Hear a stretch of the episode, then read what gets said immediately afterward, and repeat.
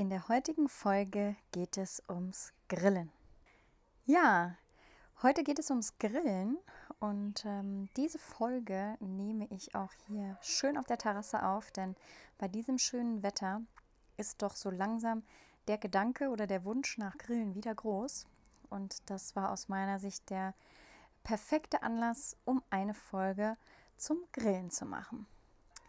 Für Nebengeräusche sind der Hahn und die Vögel verantwortlich. ich weiß nicht genau, ob ihr das nachher auch auf der Aufnahme hört. Äh, wir haben auch nicht morgens früh und auch nicht spät abends. Der Hahn kräht hier, wann immer es ihm beliebt. Von daher, ja, nehmt es einfach als schöne Ergänzung für einen sonnigen Tag auf dem Balkon. Also, Grillen. Was gibt es denn beim glutenfreien Grillen zu beachten? Und es ist ja schon ein Unterschied, ob man zum Grillen zu Freunden fährt oder zu jemand anderem oder zur Familie oder zu einem Geburtstag oder ob man zu Hause grillt. Und heute möchte ich erstmal auf das Grillen zu Hause eingehen. Da wiederum gibt es ja auch zwei Unterschiede, nämlich lebt ihr in einem gemischten Haushalt oder lebt ihr in einem komplett glutenfreien Haushalt. Und in meinem Fall, ich habe das Glück, dass mein Haushalt nahezu glutenfrei ist und auch meine Mitmenschen jetzt nicht das Gefühl haben, wenn sie auf Gluten verzichten, also auch wenn Besuch kommt, dass sie auf irgendetwas Wertvolles verzichten, was ihnen total wichtig ist. Ich wünsche euch natürlich dasselbe. Ich weiß, das ist nicht immer so. Manchmal muss das über die Jahre auch wachsen. Aber kommen wir heute zum Thema Grillen. Also wir haben einen Grill und das typische Grillen passiert ja entweder mit Fleisch oder eben vielleicht auch in der vegetarischen Variante oder gemischt mit Grillgemüse äh, oder vielleicht Grillkäse. Bei Grillgemüse sind wir dann oft schon im veganen Bereich. Wenn es ein reines Grillgemüse Barbecue gibt, wenn man das überhaupt dann so Barbecue nennen kann. Und ja, wichtig ist auch die Form des Grills. Also sprich, gibt es jemanden, also einen Grillmeister, der mit Holzkohle grillt und gerne mal die Flasche Bier über dem Grillgut ausschüttet? Das wären so Punkte, wo ihr auf jeden Fall aufpassen müsst natürlich. Ansonsten finde ich, ist das glutenfreie Grillen, was ich zu Hause, gerade ob jetzt Besuch kommt oder auch wenn man eben für sich alleine grillt, wirklich eine ganz, ganz tolle Sache und eigentlich auch so normal, wie man es von früher kennt, wenn man auf ein paar Kleinigkeiten achtet. Also wichtig ist, Gluten verbrennt nicht mal ebenso. Bedeutet, das Grillgut, was auf dem Grill liegt, ob man jetzt auch mal ein Brötchen drauflegt oder wie gesagt eben auf dem Holzkohlegrill vielleicht mit Bier drüber geht, an diesen Stellen muss man immer aufpassen. Da ist es wesentlich leichter, wenn der Grill komplett glutenfrei ist, denn ansonsten muss man sich immer überlegen, wie man das Grillgut verpackt oder was man unter das Grillgut drunter legt, damit die Sachen nicht kontaminiert sind und mit Glutenspuren in Verbindung kommen. Und da muss ich sagen, habe ich schon einige Erfahrungen gemacht, die jetzt nicht ganz, ganz so easy gelaufen sind. Also wenn man das Grillgut nämlich zu sehr abdeckt oder ich habe zum Beispiel das äh, in der Aluschale zusammengefaltet, dann braucht es manchmal unheimlich lang, bis es durch ist. Dann ist auch die Frage, wird es überhaupt so ein bisschen braun, wenn man es vielleicht ein bisschen dunkler mag, wenn wir jetzt vom Fleisch sprechen. Und da muss man sich einfach ein bisschen durchtesten. In meinem Fall, wie gesagt, ist der Grill komplett glutenfrei. Ich habe mir also einen neuen angeschafft, nachdem ich äh, komplett auf glutenfrei umgestellt habe und habe mich mit kleineren Grills und jetzt inzwischen auch mit einem etwas stärkeren so ein bisschen durchprobiert. Brötchen, Baguette, Brot, all das, wenn man diese Sachen oder diese Komponenten zum Grillen dazu nimmt, da natürlich darauf achten. Ich denke, das ist für alle klar. Aber ansonsten ist es natürlich auch der typische Nudelsalat, den man glutenfrei zaubern muss, wenn man ihn haben möchte. Oder es sind die Marinaden und die Soßen, wo man entweder genau auf die Zutatenliste schaut, was draufsteht, oder eben beim selbermachen überlegt, was man da als Zutaten reingibt. Jetzt kommt Besuch und Besuch heißt, vielleicht möchten die auch was mitbringen. Und in meinem Fall würde ich euch den Tipp geben, sich immer vorher abzustimmen und abzusprechen, damit es einfach auch nicht für euch und auch nicht für die Gäste irgendwie zu einer unangenehmen Situation kommt. Also meistens ist es mir sogar lieber, wenn ich alles besorge und entweder einlade oder wenn unbedingt jemand was dazugeben will, dass man dann einfach nachher das verrechnet und aufteilt, wenn man da doch, ich sag mal, ein bisschen entspannter in dem Sinne mit umgeht, dass man sagt, ach nee, wenn da andere Leute was mitbringen oder wenn man sich gut abspricht, habe ich da überhaupt gar keinen Stress mit, dann sprecht euch doch vorher mit eurem Besuch gut ab. Idealerweise teilt ihr etwas ein. Ähm, da habe ich so die Erfahrung mitgemacht, dass Besuch immer froh ist, wenn er weiß, was er mitbringen kann und wenn man dann etwas sagt, was möglichst unproblematisch ist.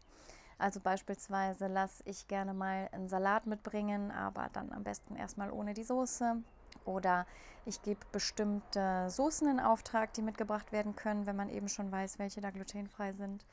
Auch gut finde ich immer, kommt eine vorbereitete Tomate-Mozzarella-Platte. Da aber auch immer darauf achten, dass man vielleicht sagt, erstmal ohne Kräuter und Soße, dass vielleicht da was mitgebracht wird oder eben das hier angerichtet wird.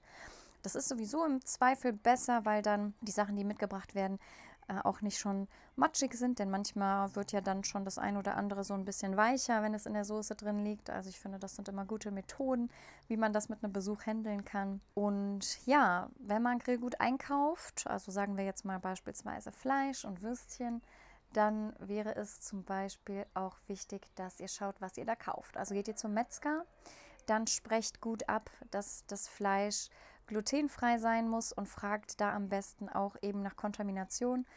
Ich habe da leider so die Erfahrung gemacht, auch wenn man immer denkt, dass der Metzger das ja eigentlich besonders gut wissen muss, dass nicht jeder Metzger wirklich äh, komplett noch selbst schlachtet oder eben Dinge auch einkauft. Und ich habe oft das Gefühl, auch gerade hinter Fleischtheken, wenn man da in den Supermarkt geht, dass die dann oft wirklich erstmal überlegen müssen und erstmal nachdenken müssen, äh, was sie benutzt haben. Also das muss ich sagen, erschreckt mich immer ein bisschen, weil ich denke, dass da ja auch eine gewisse Hygiene grundsätzlich Vorschrift ist. Ähm, aber da merke ich einfach oft, dass die Verkäuferinnen dann doch erstmal stutzen und erstmal überlegen, wo ist denn vielleicht was drin. Und dann meistens beim Hackfleisch sind sie auch sehr unsicher, ob da irgendwas vielleicht mit drin verarbeitet sein kann. Seid da mutig und fragt von vornherein selbstbewusst nach. Oder Nehmt die Variante, die ich am Anfang auch äh, fast ausschließlich genommen habe. Kauft eure, euer Grillgut erstmal in verpackter Form mit Zutatenliste, weil da habt ihr das natürlich sehr stark selbst in der Hand.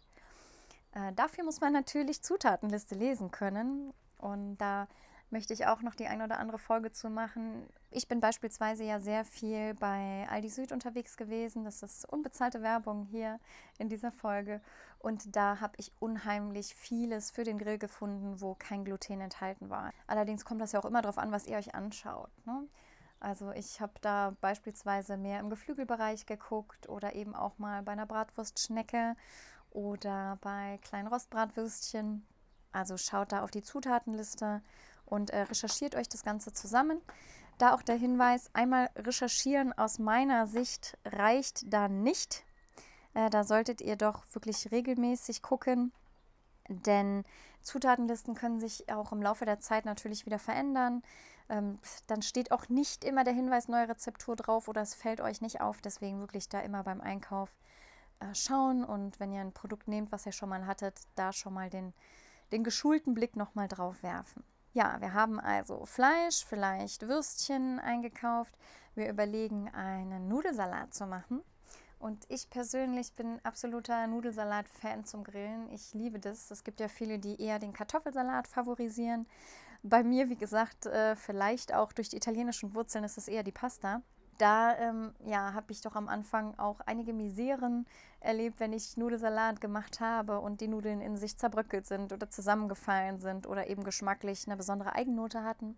Und da wäre jetzt meine Empfehlung, also das, was, ich meine, meine Lieblingspasta ist die glutenfreie Pasta von Barilla. Es gibt auch einige Einzelprodukte, die ich auch gut finde, die aber vielleicht für euch dann doch nicht so leicht zugänglich sind. Ähm, auch wenn ihr vielleicht nach der glutenfreien Barilla-Pasta gucken müsst und die ist ja auch nicht preislich nicht immer ein Schnapper, aber die Qualität ist für mich einfach äh, unfassbar gut. Und gerade bei einem Nudelsalat äh, erlebe ich oft, dass die Pasta auch sehr schnell entweder bricht oder eben die Pasta sehr schnell wieder hart wird. Also die Empfehlung ist von meiner Seite sowieso bei der Pasta, man, man möchte sie gerne oft ja auch al dente haben und dann kocht man sie eben nicht so gut durch. Und äh, die Pasta härtet in der Regel aber nach. Also wenn sie so ein bisschen im Trockenen steht und deswegen wäre auch die Empfehlung immer so ein bisschen feucht zu halten, dann wird sie unheimlich schnell hart. Auch bei Nudelsalat merke ich, dass es doch ziemlich schnell ähm, so ein bisschen trocken und hart wird. Also macht richtig gut Soße an den Nudelsalat dran, auch mit etwas mehr Feuchtigkeit, als ihr das im Normalfall tun würdet, um da eben einen frischen, mm, leicht al denten und nicht gebrochenen Nudelsalat zu bekommen.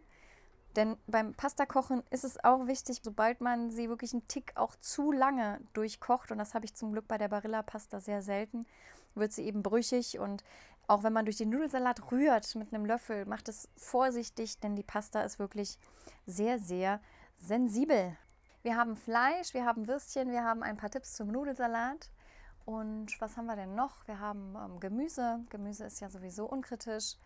Äh, Gemüse kann man ja sehr gut vielleicht einfach auch in ein, eine Alufolie packen und mit ein bisschen Gewürzen, ein bisschen Zwiebelchen, vielleicht, wenn man Milch zu sich nimmt, auch mit dem einen oder anderen Käsewürfelchen dazu packen.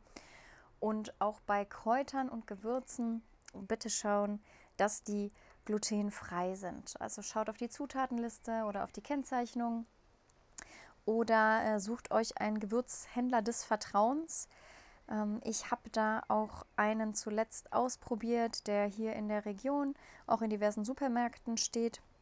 Den packe ich euch vielleicht auch einfach mal in die Shownotes mit rein.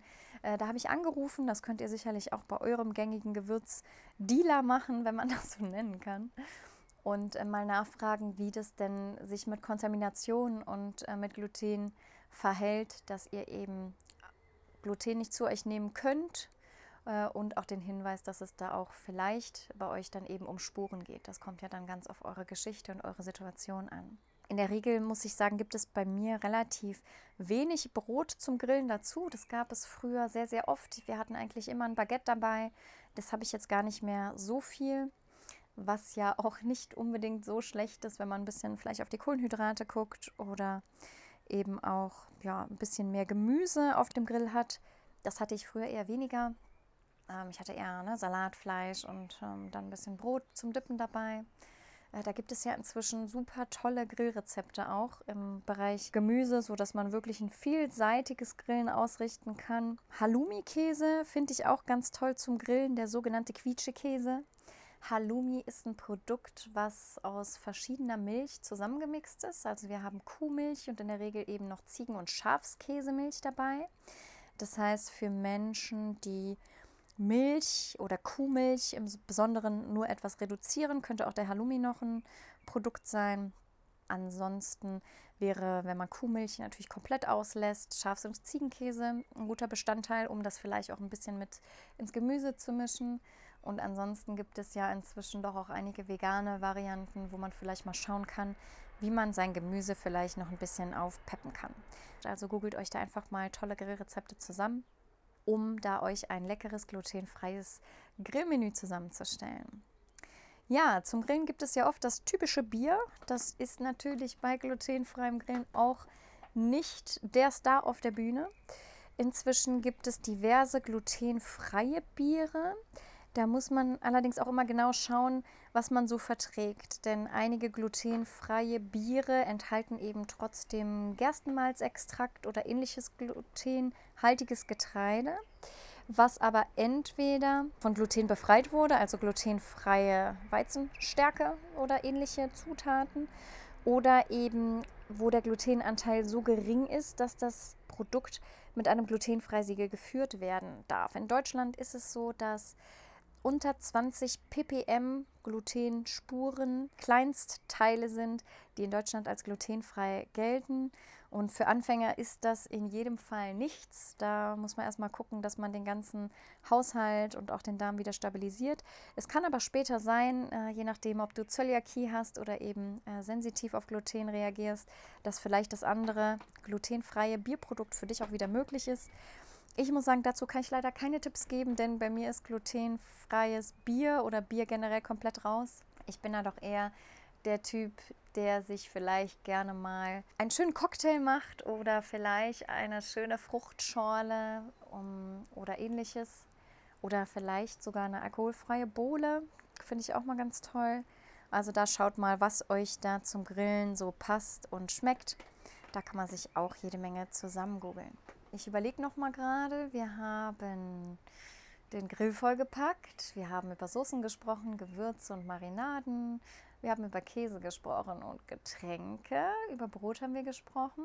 Ich glaube, wir können den ersten Grillversuch wagen. Und beim nächsten Mal äh, würde ich euch dann gerne meine Tipps erzählen, wie ich mich woanders zum Grillen einrichte oder wie ich sicherstelle, dass ich nicht auf jede Einladung zum Grillen mehr verzichten muss. So, ich schicke euch ganz liebe Grüße und hoffe, ich habe euch ein bisschen Lust aufs Grillen gemacht und dass vielleicht der ein oder andere Tipp dabei war, der euch ermutigt, auch Spaß am glutenfreien Grillen zu haben. Genießt die Sonne und bereitet euch vor aufs nächste Barbecue. Liebe Grüße, eure Mary.